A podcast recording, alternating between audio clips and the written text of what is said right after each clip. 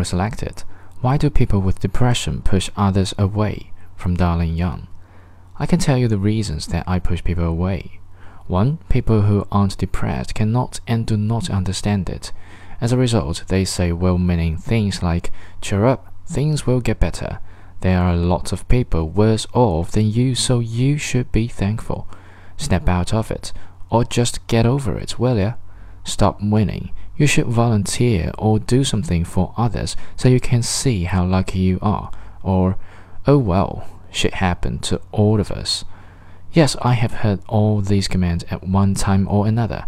The problem is, when you're depressed, you do not think logically, and therefore, any platitudes or logical statements will feel ignorant, unkind, or unhelpful, and will usually make you feel frustrated, weird, selfish, or guilty, which results in feeling even more depressed. In order to avoid hearing these well meaning commands, a depressed person will usually prefer to not interact with anyone. 2. Misery does not love company. Depressed people know they are a downer and feel guilty about it. They feel like a loser and they know that no one wants to be around a downer or a loser, so they distance themselves until such time as they are happier.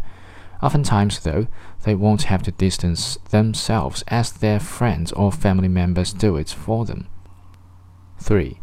A person who has been depressed for a long time, especially if they have comorbid issues like ADHD, Asperger's, OCD, and so on, has had to endure betrayals, scorn, harsh criticism, teasing, bullying, and unkind comments for a long, long time.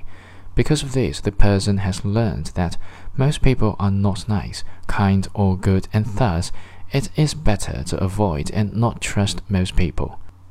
If you have someone close to you that is depressed and pushing you away, you should let them know you are there to listen but not judge, and help support them in any way you can. You shouldn't try to make them feel better because you probably can't. You should call them to ask how they are doing, but don't push them to talk if they don't want to. You can invite them to hang out, but not with too many other people, especially strangers. But don't be hurt or insulted if they refuse. If you're concerned they will harm themselves, you may need to talk to their parents, siblings, therapist, and so on if possible. Being depressed sucks for everyone the depressed person and the people around them. Just because a depressed person pushes you away doesn't mean they don't love you or value your friendship and care. They just loathe themselves and don't want to be a burden on you or anyone else. They are ill and need compassion, not platitudes, tough love, or exaggerated commands.